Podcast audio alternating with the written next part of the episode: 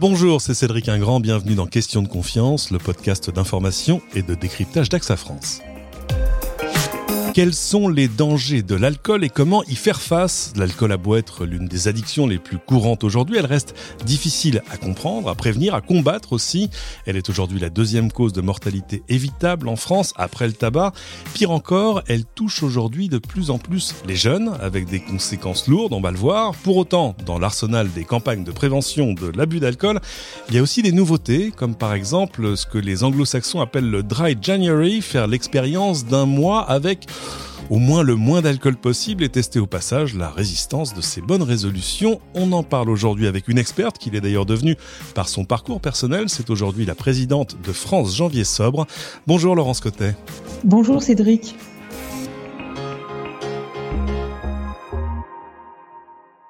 C'est un plaisir de vous avoir aujourd'hui. Alors, on va se parler des risques hein, liés à cette addiction, qu'ils soient immédiats ou à plus long terme, mais surtout, euh, on va partager les initiatives, les actions qui sont mises en place aujourd'hui pour la prévention et, l'accompagnement de ce qu'il faut bien appeler des malades. Mais d'abord, expliquez-moi en deux mots l'idée de janvier sobre. C'est l'adaptation française de ce que les anglo-saxons, euh, outre-Manche, ont inventé il y a quelques années comme le dry January, ce janvier sec sans alcool? Exactement.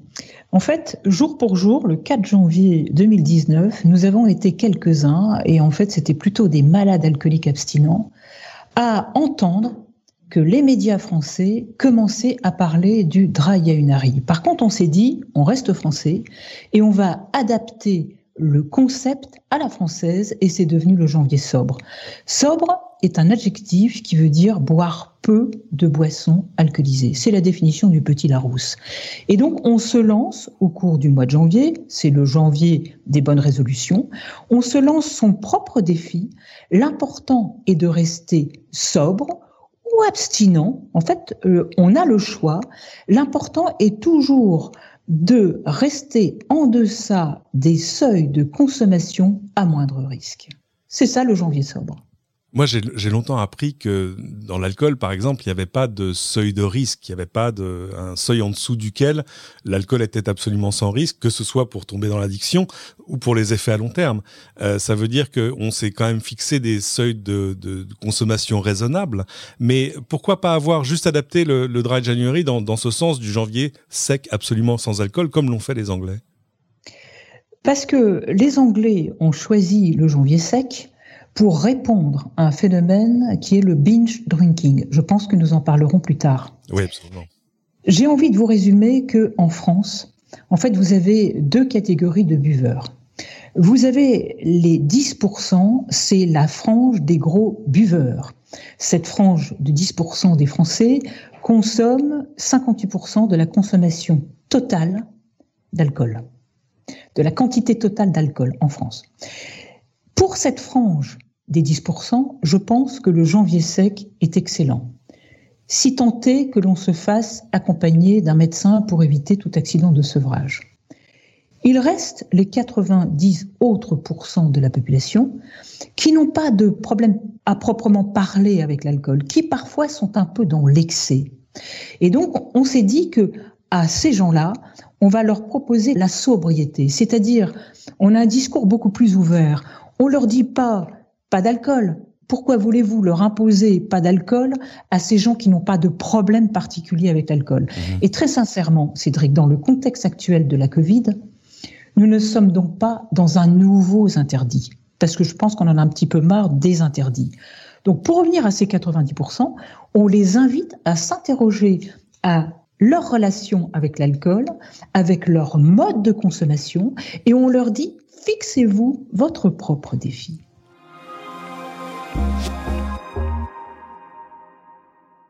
Je le disais hein, en introduction, cette initiative, elle vient aussi de votre parcours personnel.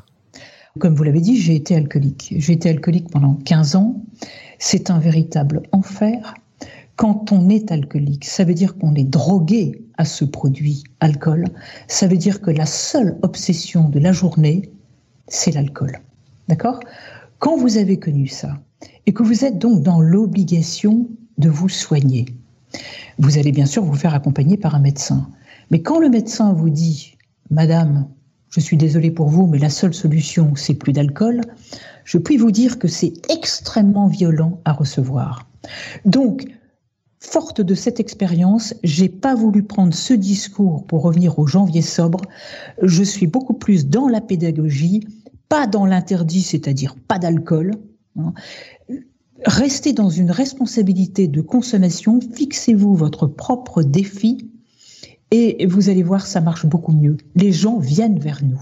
Ce qui est intéressant, évidemment, c'est de voir à quel point la France euh, reste parmi les plus gros consommateurs d'alcool au monde. On est, sixième parmi les, les 34 pays de l'OCDE.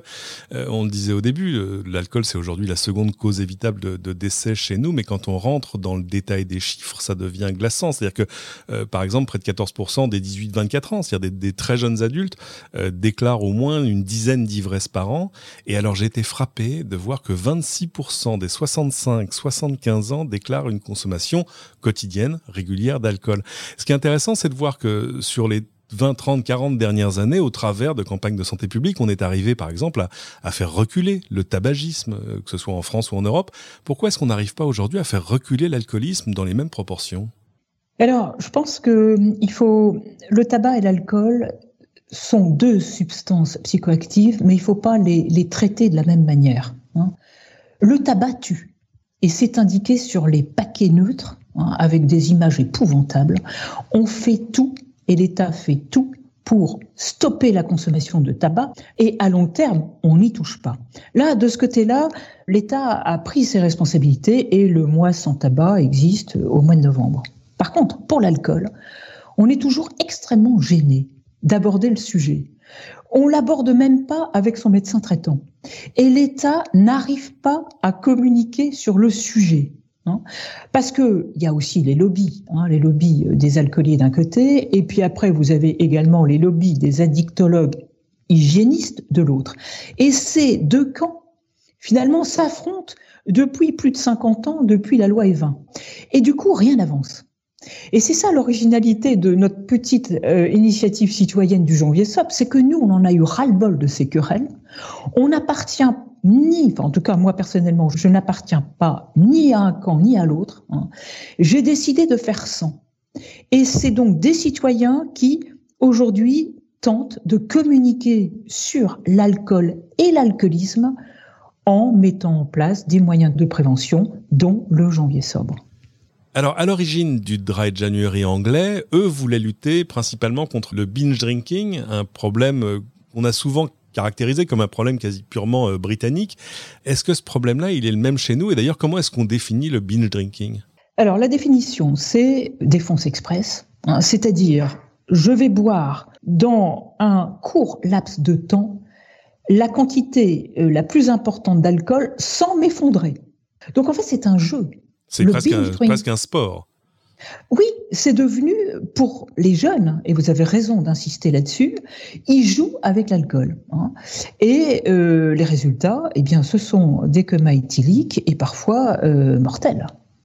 Ça a démarré dans les pays scandinaves et notamment euh, en Grande-Bretagne. Donc, pour contrer cela, ils ont créé le janvier sec, hein, et c'est donc le dry January. Alors, ce jeu est arrivé en France. Là-dessus, beaucoup de choses ont été faites, beaucoup de communications ont été menées, notamment par les associations d'anciens buveurs et par euh, les, soignants, les professionnels des addictions. Et euh, depuis euh, quelques mois, voire je pense une année, les alcoolisations ponctuelles immédiates, comme on les appelle en France, sont en train de diminuer. Donc là-dessus, on a avancé. On a avancé. Je voudrais quand même rajouter que vous parlez des jeunes, mais il faut aussi parler des femmes. Savez-vous que l'alcool touche de plus en plus de femmes? Et nous n'avons pas le même type de consommation pour les femmes de ma génération et les jeunes femmes de 25 ans. Dans ma génération, nous tombons dans les chiffres que vous avez donnés, nous sommes plutôt sur des consommations quotidiennes et un jour ou l'autre, pour une raison X, nous pouvons tomber dans la dépendance. Pour les jeunes femmes, et je le sais parce que j'en accompagne beaucoup, et quand je dis jeunes femmes, elles ont à peine 20, 25 ans, Hein. Certaines d'entre elles sont devenues complètement alcooliques déjà. Donc vous imaginez la problématique pour ces jeunes femmes de rester abstinentes, parce que là c'est la seule solution toute la vie. Et quand je leur pose la question, mais comment vous avez fait, comment, comment se fait-il que vous êtes alcoolique? Qu'est-ce qui s'est passé?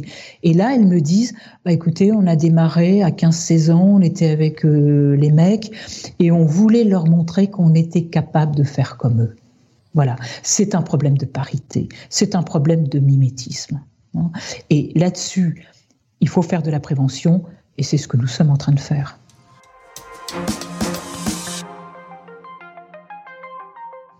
Alors en préparant ce podcast, vous me disiez qu'évidemment, il n'y a pas de, mauvais moment pour faire le point sur sa consommation personnelle d'alcool, mais surtout qu'en fait, il ne faut pas attendre d'avoir touché le fond pour essayer de s'en sortir. Effectivement, moi j'ai touché le fond, euh, ça a été l'ivresse manifeste publique de trop, c'est le 24 janvier 2009. Cette histoire est connue, mais j'aime la répéter parce qu'elle alerte les consciences. Je m'effondre, ivre morte, à la cérémonie des vœux, chez Vinci, devant 650 cadres supérieurs. Je perds tout. En une fraction de seconde, ma dignité de femme, mon travail, mes amis, je perds tout sauf la vie.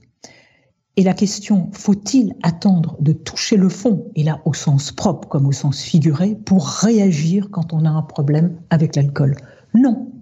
Moi j'ai cette chance, cette histoire, elle a déjà dix ans. Vous entendez dans mes propos que j'ai pas de séquelles neurologiques ou physiques. J'ai une chance extraordinaire. Je dis même parfois je suis miraculée. Je puis vous dire que beaucoup qui tomberont au fond resteront au fond ou s'en relèveront avec des séquelles à vie. Donc n'attendez pas, si vous écoutez mes propos, si ça vous parle, si vous pensez que votre consommation est excessive voire abusive, n'attendez pas de toucher ce fond. Allez en parler à quelqu'un qui peut vous aider. Est-ce qu'on est toujours conscient de sa propre dépendance à l'alcool quand elle existe? Est-ce qu'on peut vraiment devenir un, un alcoolique qui s'ignore? Oui, malheureusement, c'est ce qu'on appelle le déni. Hein. Euh, alors, c'est quand même de moins en moins le cas, parce que depuis quelques années, depuis une dizaine d'années, euh, vous avez de plus en plus de témoignages, comme les miens. Vous avez de plus en plus de livres qui ont été écrits. Il y en a encore deux, d'ailleurs, qui vont sortir par des femmes journalistes de, vos consoeurs sur l'alcoolisme mondain, festif, etc. Donc je trouve que ce type de témoignage aide les gens à sortir de leur déni et à se rendre compte, en étant plus dans la culpabilité, que l'alcoolisme peut arriver à n'importe qui, que ça n'est pas une question d'intelligence, de culture, de couleur de peau ou de religion. Ça peut arriver à n'importe qui et c'est donc plus le déni qui vous retient euh, pour vous faire soigner. Là, on tombe dans une autre notion, on tombe dans la honte la honte d'être devenu alcoolique. Et Cédric, si vous me le permettez, je voudrais rappeler la petite phrase de l'alcoolique au petit prince de Saint-Exupéry qui dit Pourquoi tu bois? Pour oublier. Pour oublier quoi? Pour oublier la honte. La honte de quoi? La honte de boire. Il a tout résumé. Oui, clairement. C'est là-dessus qu'il faut travailler, sur cette notion de honte. Et c'est par ce genre d'ailleurs de podcast que nous y arrivons. Écoutez cette Madame Côté, elle avait un beau poste, elle a touché le fond, elle s'est fait soigner et aujourd'hui, elle a retrouvé une place dans la société. C'est une maladie chronique qui se soigne comme n'importe quelle autre maladie chronique. Alors justement, une fois qu'on arrive à dépasser le, déni et ou euh, la honte, est-ce qu'on peut arrêter seul? Ou alors, comment est-ce qu'il faut, est-ce qu'il faut absolument se faire aider? Euh, je pense qu'il faut absolument se faire aider. D'abord, arrêter seul quand on est dans la dépendance, ça peut être euh, mortel. Hein. On a des accidents de, de sevrage qui sont des déliriums très minces ou des crises euh, d'épilepsie. Donc il faut se faire accompagner par un addictologue ou un médecin traitant qui va mettre en place un parcours de soins individualisé. Le, premier interlocuteur, c'est quoi? C'est mon généraliste? Oh, Moi, je pense que c'est le généraliste, oui. C'est le médecin traitant qui, qui, encore, qui, a, le, qui a plus de temps, c'est celui qu'on connaît. On est, on est dans l'humain aussi. Vous savez, c'est terrible hein, de devoir évoquer. Vous, vous, vous parliez du tabac. Quand quelqu'un dit je vais arrêter de fumer, on l'applaudit des deux mains. Quand quelqu'un dit euh, j'ai peut-être un problème d'alcool, euh, euh, je vais peut-être arrêter de boire, on le regarde avec des gros yeux, on le montre du doigt. Hein. On a encore beaucoup de travail à faire. Donc il faut se faire entourer, il faut se faire encourager et le parcours de soins est très long. La rechute est prégnante. Vous le savez, l'alcool est partout. Hein, je vais vous quitter tout à l'heure. Je vais voir la première photo que je vais voir, c'est une bouteille de whisky ou euh, bah, euh, la galette des rois avec la bouteille de cidre à côté euh, affichée dans la rue. Hein. Et c'est comme ça. Et c'est comme ça, et ce sera toujours comme ça, parce que 90% des Français n'ont pas de problème avec l'alcool. Mais si vous êtes en cours de sevrage, la moindre image de ce type peut vous, vous mettre dans un état de stress d'angoisse et peut vous faire acheter la bouteille euh, à la supérette du coin. Donc, il faut mettre le filet de sécurité pour s'en sortir et c'est donc toute une équipe pluridisciplinaire qui va vous aider à vous en sortir. C'est le médecin traitant, c'est le médecin addictologue, c'est parfois le psychiatre, hein, et c'est souvent une association d'anciens buveurs. On peut mentionner aussi Alcool Info Service, euh, c'est-à-dire qu'il y a des services d'écoute, de soutien et d'information qui sont prêts à vous écouter, que ce soit au téléphone ou en chat sur Internet, de manière totalement anonyme, parce qu'évidemment, là aussi, il y a des gens qui comprennent qu'ils ont un problème, mais qui sont pas encore arrivés au stade où ils, arriveront à dépasser la, la honte. Et vous l'avez dit aussi, des, groupes de soutien. C'est la troisième édition cette année de France Janvier Sobre. Comment est-ce que vous allez savoir si c'est une opération réussie ou pas? Bah, écoutez, euh, je puis vous dire qu'elle est déjà réussie. On n'est que le 4 janvier. On a démarré, nous, une communication depuis quelques semaines. J'ai cette chance d'avoir des partenaires, et notamment des entreprises. Depuis six mois, nous avons été à la rencontre des entreprises. Moi, j'ai démarré avec le secteur du BTP, parce que c'est le BTP qui est, de plus, qui, est le plus impacté. Hein. Mais aujourd'hui, je suis surprise de voir sur le site euh, Janvier Sobre le nombre de téléchargements du kit d'accompagnement euh, personnel et qui euh, ce téléchargement se fait par des entreprises et non des moindres, des compagnies d'assurance, des mutuelles et des grosses entreprises industrielles. Donc cette année, à cause du confinement, je pense que les entreprises ont envie d'être le porte-parole de cette initiative de sobriété pour aider les salariés qui, pour certains, sont en télétravail et risquent de prendre aussi des mauvaises habitudes, parce que quand on est seul, bah, on a envie d'oublier le manque d'affection de nos proches, puisqu'on n'a pas pu les rencontrer, et donc qu'est-ce qu'on fait? Bah, On se sert un petit verre, etc. Donc, pour répondre à votre question, cette troisième année du janvier somme est déjà succès. Je pense aussi que c'est dû au fait qu'on n'est pas sur du janvier sec. On est vraiment dans la pédagogie.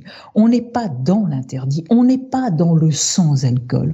On est dans l'invitation à se fixer son propre défi et à ressentir bien sûr les bienfaits d'une abstinence ou d'une réduction d'alcool.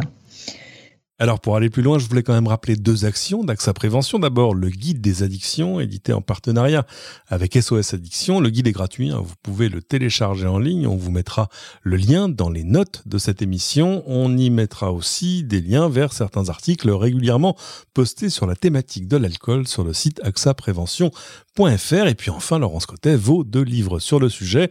D'abord évidemment le petit guide pour réussir son mois sobre chez Interédition et surtout Non, j'ai arrêté, trouver un chemin de sortie face à l'alcool, réédité régulièrement, dernière réédition, août dernier, toujours chez Interédition. Merci beaucoup Laurence Cotet. Avant de se quitter quand même, rappelez-nous où on peut aller chercher plus d'informations sur ce janvier sobre. Allez sur le site www.janviersobre.fr. J'en profite pour dire que nous avons un partenariat avec une application qui s'appelle MyDefi, qui est extrêmement efficace et qui accompagne les gros buveurs de manière anonyme, de manière quotidienne pour coller vraiment à leur consommation d'alcool et les aider à la réduire. Voilà, je pense que beaucoup de choses sont dites et euh, on n'en est qu'au début. Dans dix ans, nous en reparlerons de ce janvier sobre. Avec grand plaisir. C'est la fin de cet épisode. Merci à tous de l'avoir suivi. Pensez à vous abonner hein, sur votre plateforme de podcast préférée. Tant que vous y êtes, n'hésitez pas à cliquer sur 5 étoiles, à nous laisser vos commentaires. Ils aideront les autres à découvrir ce podcast. Et à bientôt pour une nouvelle question de confiance.